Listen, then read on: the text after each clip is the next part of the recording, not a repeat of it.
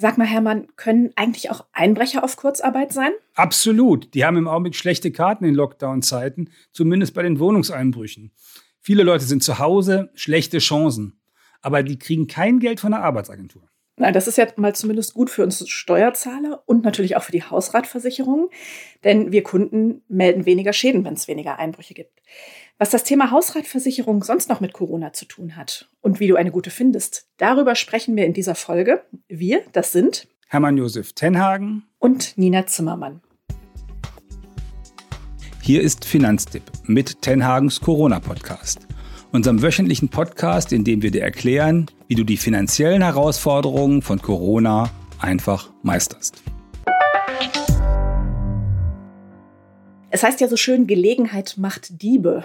Da stehen die Karten schlecht, hast du gerade gesagt, Hermann. Einbrecher sind seit Monaten schon mit erschwerten Bedingungen konfrontiert. Das sind alles Pandemiefolgen. Leute sind im Homeoffice oder wegen Kurzarbeit öfter zu Hause. Sie verreisen nicht. Die Versicherungsbranche spricht schon von einem Allzeittief bei Wohnungseinbrüchen. Warum genau? Na, Jörg Asmussen, der Chef des Gesamtverbands der Versicherungswirtschaft, hat im Dezember 2020 gesagt, 2020 könnte das Jahr gewesen sein mit den niedrigsten Einbruchzahlen seit Beginn der Statistik im Jahr 1981. Und diese Einbruchszahlen, die gehen schon seit 2015 drastisch zurück, haben sich halbiert, zum Teil mehr als halbiert. Die Hamburger Polizei hat gerade im vergangenen Jahr noch mal eine Statistik veröffentlicht, nach der ungefähr die knappe Hälfte aller Einbrüche tagsüber stattfindet, also ab 10 Uhr, wenn die Leute zur Arbeit sind. Und da sind sie ja heute nicht zur Arbeit, da sind sie häufig zu Hause. Und äh, am liebsten äh, finden diese Einbrüche im Herbst und Winter statt, weil Einbrecher dann noch Licht sehen, am Licht sehen können, ob die Leute zu Hause sind. Und auch da ist wieder, wir sind ja jetzt zu Hause in Homeoffice und da ist das Licht an und der Einbrecher denkt, oh, sch, da ist ja jemand zu Hause. Ja, das sagen ja übrigens auch verschiedene Landeskriminalämter, dass die Zahl der Einbrüche um 20 bis 25 Prozent zurückgegangen ist im vergangenen Jahr. Da jubelt die Versicherungsbranche ja wahrscheinlich, weil die Hausratversicherungen weniger in Anspruch genommen worden sind und das dürfte ja auch dann für dieses Jahr gelten. Wie geht es denn den Hausratversicherern im Moment? Also die lassen sich nicht vernehmen, die sind nicht laut, weil ist, die Zahlen sind ja schon beeindruckend. Also die nehmen jedes Jahr drei bis dreieinhalb Milliarden Euro an Beiträgen ein für Leute, die sich versichern wollen. Und die haben schon 2019 ungefähr nur 1,3 Milliarden Euro an Schaden bezahlen müssen. Also zwei Milliarden sind da irgendwie übergeblieben für den Apparat und für die Gewinne. Von daher, denen geht es eigentlich wirklich gut. Das ist so die Cash-Cow für Versicherungen, ganz anders als eine Autoversicherung übrigens. Da ist das so, dass, dass die doch relativ viel von dem, was sie einnehmen an Beiträgen, auch für Schäden ausgeben müssen. Wie sieht es da konkret aus, so in Zahlen, wenn man das mal auf einen Euro umrechnet, den wir für die Versicherung bezahlen? Also wenn du auf einen Euro guckst, dann ist das tatsächlich so, dass schon 2019 von jedem Euro, den wir ausgegeben haben für die Hausratversicherung, nur 38,5 Cent ausgegeben worden sind für Schäden. Und im letzten Jahr, wie gesagt, war das mit den Einbrüchen noch äh, weniger. Und das heißt, es müssten auch noch weniger Prozente sein. Also sind vielleicht nur 35 Cent. Weil die Einbrüche sind schon wichtig. Also ich habe noch mal die Statistik reingeguckt. Einbruchdiebstahl ist mit, mit Abstand der größte Schadensfaktor in der Hausratversicherung. Und äh, die haben äh, sozusagen, also das ungefähr ein Drittel der Schäden, der 1,3 Milliarden, die da gezahlt worden sind, die für den Einbruchdiebstahl draufgehen. Und wenn das zurückgeht, dann müsste sich das bei den Versicherern deutlich bemerkbar machen. Und das bedeutet für dich, lieber Zuhörer, liebe Zuhörerin, wenn du noch so einen alten, teuren Vertrag im Ordner hast, es lohnt sich unbedingt, jetzt mal zu prüfen, und womöglich viel Geld zu sparen, indem du eine neue Versicherung findest. Es gibt nämlich günstige und bessere Angebote. Die Versicherer, die haben eine Menge Luft bei den Preisen nach unten. Genau, bevor wir diese Frage klären, wie finde ich denn das günstige, bessere Angebot, äh, würde ich an dieser Stelle gerne erstmal klären, was genau sichert eine Hausratversicherung eigentlich alles ab? Also die Hausratversicherung, die bezahlt im Grunde, wenn dein Hausrat durch klar definierte Ereignisse beschädigt wird oder abhanden kommt. Ähm, ganz im Kern kann man sagen, Hausrat ist alles das, was im Haus drinsteht. Wenn ich das Haus auf den Kopf stellen könnte und alles, was rausfällt, ist Hausrat und ist versichert und bezahlt wird, wenn das durch Brand, Blitzschlag oder daraus resultierende Überspannung zum Beispiel äh, zu Schaden kommt, wenn es geklaut wird, also wenn eingebrochen wird, auch äh, die Fenster, die dabei kaputt gehen, wenn Leitungswasser austritt, das ist auch so ein häufiger Schaden, dass irgendwie sozusagen bei mir in der Wohnung das Leitungswasser austritt. Vorsicht, wenn das beim Nachbarn oben passiert und äh, da habe ich einen Schaden, dann ist das nicht die Hausratversicherung, die das bezahlt, sondern dann ist es dessen Haftpflicht, weil der hat ja den Schaden gemacht. Und dann natürlich bei Naturgefahren. Also wenn äh, Sturm oder Hagel irgendwas kaputt macht an der Wohnung oder auf dem Balkon, das zahlt dann die Hausratversicherung. Und die Fahrräder. Du hast ja gerade das schöne Bild äh, gebracht, wenn man das Haus auf den Kopf stellen könnte, alles, was rausfällt. Eine Ein Einbauküche, sagt der Name schon, ist ja fest eingebaut, aber die ist natürlich ja trotzdem auch äh, abgesichert, wenn ich die selber eingebaut habe oder dafür bezahlt habe. Ich persönlich habe jetzt zwar keine so teure Einbauküche, aber die könnte ich natürlich trotzdem jetzt nicht, nicht so aus dem Nichts wieder neu kaufen, wenn die zum Beispiel durch einen Topfbrand äh, Schaden nimmt. Andererseits, wenn ich so überlege, außer äh, unseren Dienstlaptops und einem teuren Markenkleiderschrank haben wir eigentlich wenig Wertvolles in der Wohnung, aber halt viel Zeug. Ich habe vorhin noch mal in meinen Versicherungsordner geschaut. Ich habe eine Versicherungssumme von 71.000 Euro. Ist das viel oder wenig in deinen Augen? Das hört sich an wie eine Standardversicherung, weil ich glaube, eure Wohnung ist kurz über 100 Quadratmeter, dann würde das so ungefähr hinkommen. Das kommt sowieso drauf an. Ähm, also bei dem Schaden ist das so, äh, dass die Hausratversicherung tatsächlich den Neuwert ersetzt. Und äh, du bekämst ja für jedes Buch den Neupreis. Und wenn man, wenn ich Bilder von bei Videokonferenzen von dir sehe, sehe ich immer unendlich viele Bücher in deinem Hintergrund. Und wenn du für jedes den. Neupreis kämst, bekämst, weil das wegkommt oder weil es verbrannt ist, dann würde sich das schon lohnen. Da kommt eine Menge zusammen. Wichtig ist vor allen Dingen, also diese Unterversicherung vermeiden, weil das ist sozusagen das Ärgerlichste, wenn man dann einen größeren Schaden hat. Der Versicherer stellt fest, also du hast eigentlich Hausrat für, für 50.000 Euro, du hast aber nur 25.000 Euro versichert, dann würdest du tatsächlich auch von deinem Schaden, den du hast, nur die Hälfte wiederbekommen. Die Versicherer machen es einem vergleichsweise leicht. Die haben nämlich äh, so, eine, so eine Regelung, und dann äh, sagen sie, sie verzichten auf äh, diesen Unterversicherungseinwurf äh, und sagen, also dann ist auf jeden Fall alles versichert. Und damit ist man dann ähm, sozusagen auf der sicheren Seite. Da kann eigentlich dann auch nichts mehr passieren. Jedenfalls an der Stelle nicht. Hm. Ich bin mal neugierig. Was ist denn dein teuerster Einrichtungsgegenstand? Wir haben ein großes Bett, das haben wir Maß anfertigen lassen. Oha. Das ist sicher das teuerste und ansonsten, wie bei dir, viele, viele, viele Bücher. Und deshalb hast du eine Hausratversicherung, nehme ich an? Ja, ja, jein. Also die Hausratversicherung, äh, ich habe so eine gekoppelte Hausrat mit Haftpflicht. Da ist dann auch Elementarschaden dabei und die hat sich tatsächlich schon in den unterschiedlichen Konstellationen bewährt. Ich habe auch schon häufiger mal Geld von der Versicherung zurückgekriegt. Also bisher hat sie sich auf jeden Fall bezahlt gemacht. Hatte einmal im Keller äh, so einen Wasserschaden und da sind also diverse Bücher und vor allen Dingen auch Akten zu Schaden gekommen. Und dann äh, habe ich bei der Versicherung angerufen und habe gesagt, so und die Akten auch. Und äh, da will ich ein bisschen Geld für haben, weil da sind auch teure Dokumente und, und Studien dabei gewesen. Und dann haben sie erst gesagt, na, wissen Sie nicht so genau, lassen Sie die doch lieber mal trocknen. Ähm, und dann habe ich eine, ein Angebot eingeholt, die, die Akten trocknen zu lassen, wie das so eine Rechtsanwaltskanzlei zum Beispiel auch machen würde oder machen müsste. Das war dann dreieinhalbtausend Euro fürs Trocknen und dann hat die Versicherung gesagt, ach, wir bezahlen doch lieber die Studien. Das war gut. ja, das war dann, glaube ich, wirklich eine bessere Lösung. Ähm, du hast es ja gerade schon ein bisschen angesprochen, ne? wenn Wasser irgendwie in den Keller eindringt und man da wertvolle Dinge hat. Ähm, lass uns vielleicht an dieser Stelle nochmal erklären, in welchen Lebenssituationen grundsätzlich eine Hausratversicherung sinnvoll ist. Ja, also wie ich das gerade vielleicht schon ein bisschen angedeutet habe. Als ich als Student war, habe ich natürlich keine Hausratversicherung gehabt. Wir haben gebrauchte IKEA-Möbel gehabt, ähm, äh, einen gebrauchten Schreibtisch und alles eigentlich sozusagen auf dem Flohmarkt zusammengeholt. Und da hätte sich das nicht gelohnt. Ähm, wenn man aber dann was älter wird, äh, also sag mal die Ü55-Variante, das IKEA-Sofa durch ein Jugendstil-Sofa zu ersetzen, äh, das ist etwas, wo dann auch eine Hausratversicherung dann schon hilfreich ist, weil dieses Sofa kann ja nun mal richtig teuer sein. Und wenn du andere teure Möbel kaufst, Antiquitäten oder auch eine teure Küche selber einbaust, dann wird das tatsächlich attraktiv.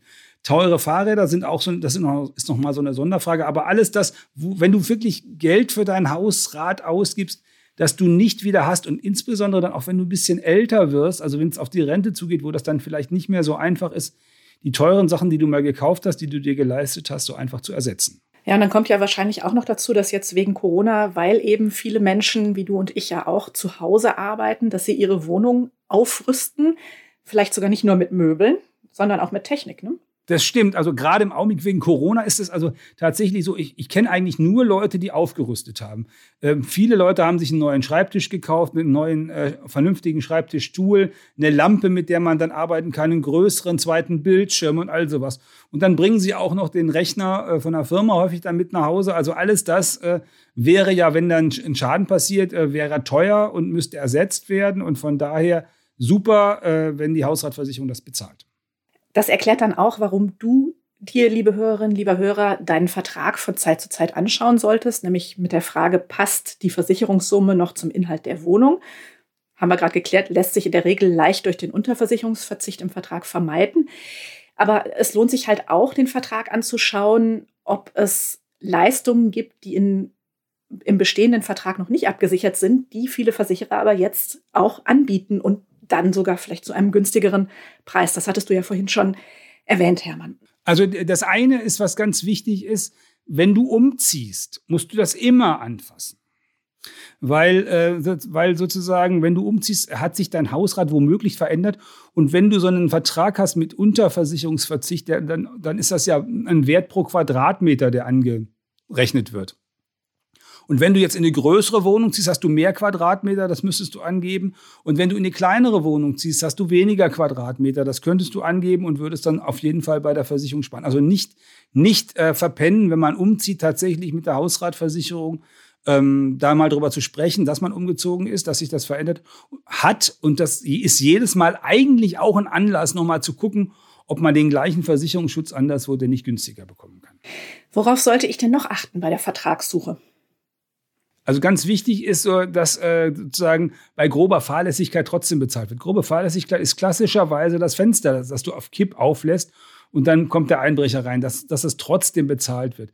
Dann die Frage Brandbegriff, also wenn, wenn irgendwelche Geschichten also nicht nur verbrannt sind, sondern irgendwie sonst einen Schaden durch einen Brand ge, ge, äh, genommen haben. Verschmort dass das bezahlt oder angesenkt verschmort oder angesenkt. Und dann die Frage, wie das mit der Selbstbeteiligung ist. Ehrlich gesagt, ich bin ja immer ein Anhänger davon zu sagen, da macht man eine ordentliche Selbstbeteiligung, weil wenn ich 500 Euro Schaden habe, und ich gebe das in die Versicherung, dann ist das so, dass deren äh, administrative Kosten womöglich höher sind als der Schaden, der bei mir ist. Und das ist, ist nicht sinnvoll.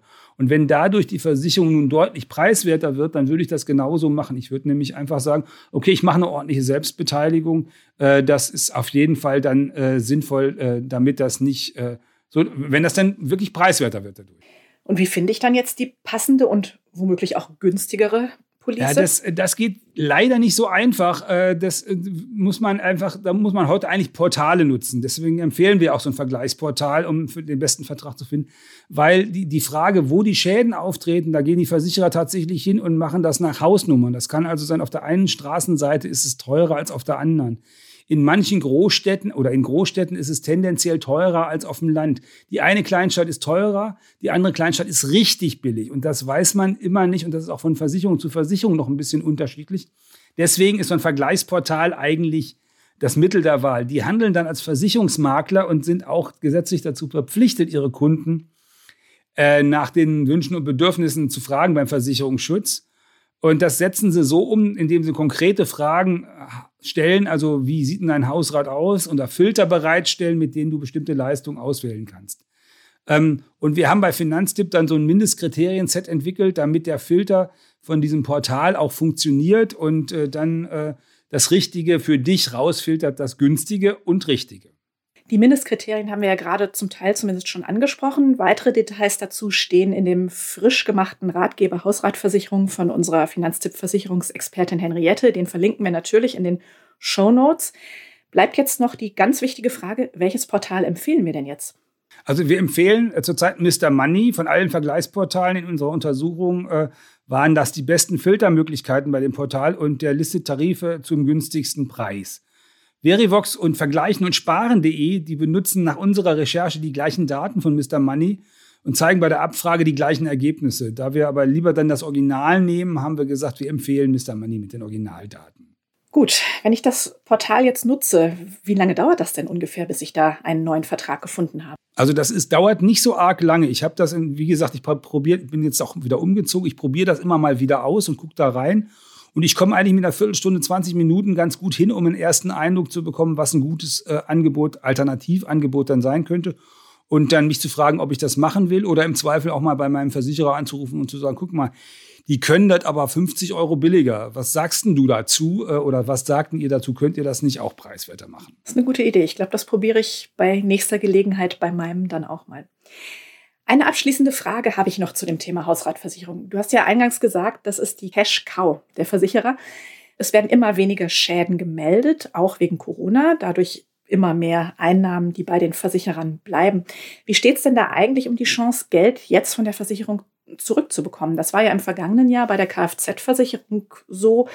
Wer weniger Jahreskilometer auf dem Tacho hatte, konnte äh, sich eine Rückerstattung von der Versicherung holen. Ich könnte mir jetzt bei dem Thema Hausratversicherung was Ähnliches vorstellen mit immer geringeren Einbruchszahlen. Also das gibt sogar, äh, die Hook hat mit der Rechnung für 2021 äh, sozusagen eine Minderung geschickt und hat gesagt, äh, wegen, weil sie 2019 so wenig Geld gebraucht haben, wird die Rechnung niedriger und man muss auch nicht so viel bezahlen. Und sowas haben sie auch für 2020 schon angekündigt im vergangenen Frühjahr, dass das wahrscheinlich so kommen würde. Nützt einem ja im Augenblick aber nichts beim Vergleichen.